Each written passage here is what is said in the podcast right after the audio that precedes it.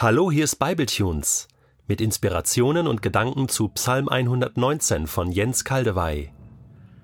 Ich lese in der neuen Genfer Übersetzung Psalm 119, die Verse 33 bis 40. Zeige mir, Herr, den Weg, den deine Bestimmungen vorgeben. Dann will ich ihn gehen bis an mein Ende. Gib mir Einsicht, damit ich mich an dein Gesetz halte und es von ganzem Herzen befolge.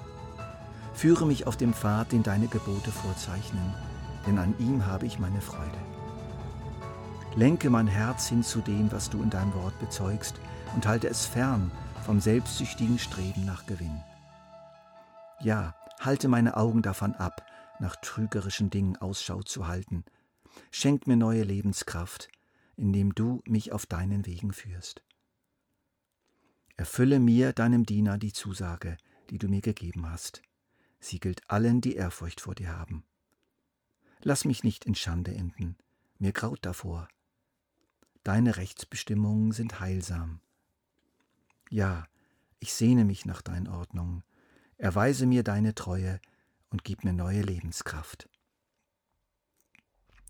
In diesem Abschnitt klingt etwas davon an, was Gehorsam ist. Echter Gehorsam. Gehorsam, der Gott gefällt. Was ist Gehorsam? Merkt ihr, wie dieses Wort in unserer Kultur eine Abwertung erfahren hat? Gehorsam. Das fühlt sich nach Enge an, Einschränkung, Entmündigung, Freudlosigkeit, lästige Pflicht.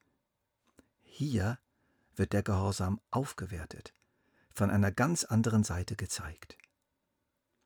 Zeige mir, Herr, den Weg, den deine Bestimmungen vorgeben, dann will ich ihn gehen bis an mein Ende. Lehre mich, Herr, den Weg, heißt es wörtlicher.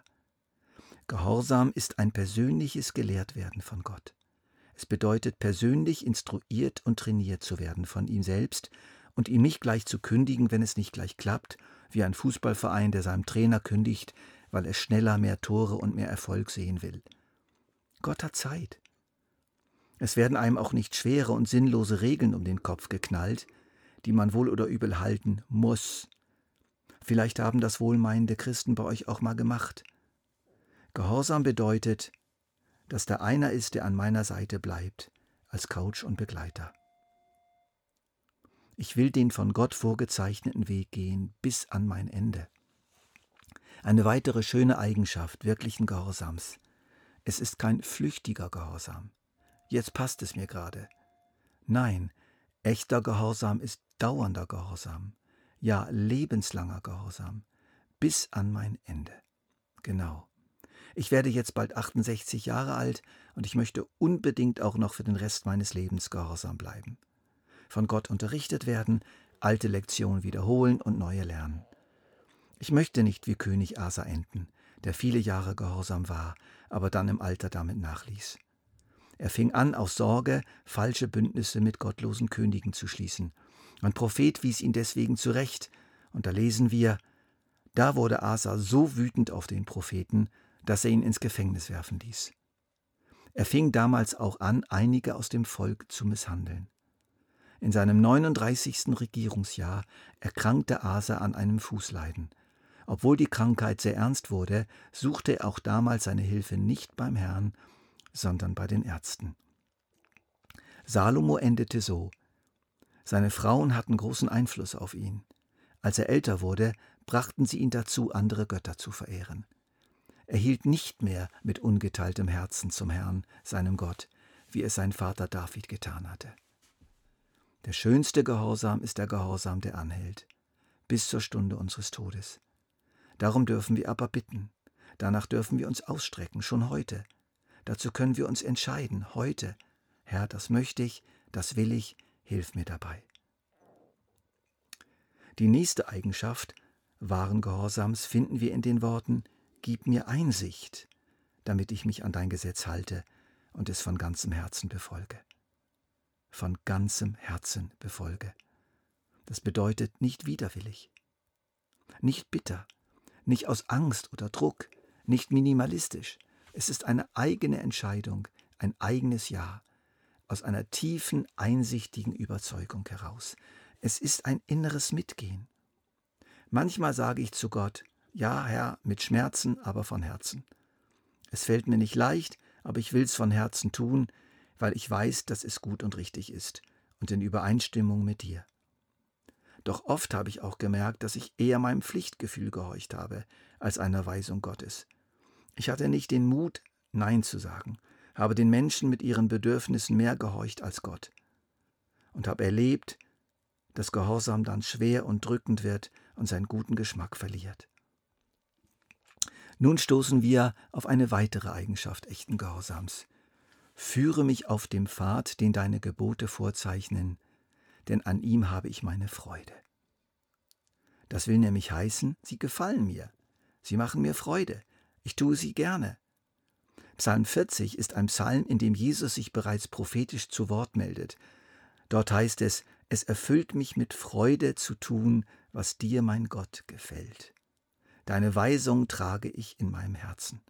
Später, als er dann tatsächlich auf der Erde war, erklärt er, es ist meine Speise, den Willen meines Vaters im Himmel zu tun. Hau, hau, hau, hau, hau.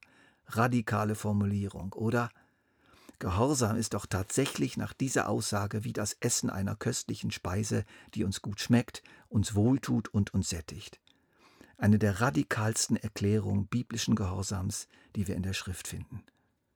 Das stellt uns natürlich die unerbittliche Frage, ob unser Glaube oder unser Christsein andressiert ist eine gewohnheitsmäßige Überzeugung ist.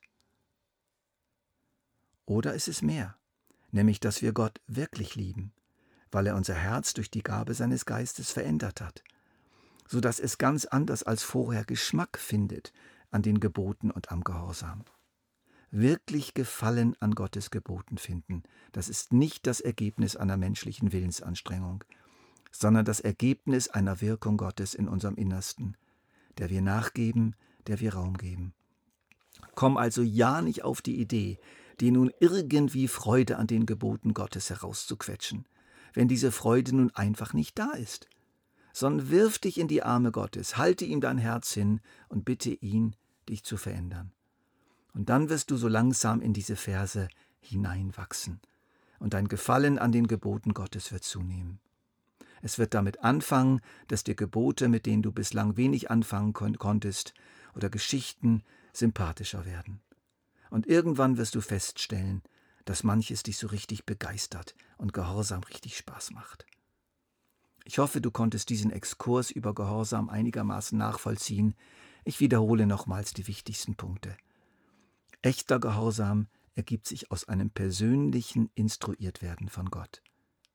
Echter Gehorsam bewährt sich in seiner Dauerhaftigkeit und auch im Alter.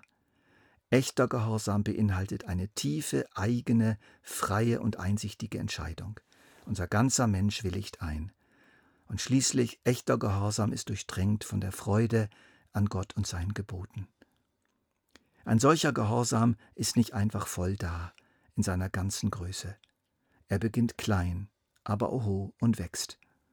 Jetzt haben wir drei von unseren acht Versen behandelt und der größte Teil unserer Zeit für diesen Bible Tunes ist schon aufgebraucht. Was machen wir jetzt? Lass uns nach einer meiner Lieblingsleitlinien vorgehen. Weniger ist mehr.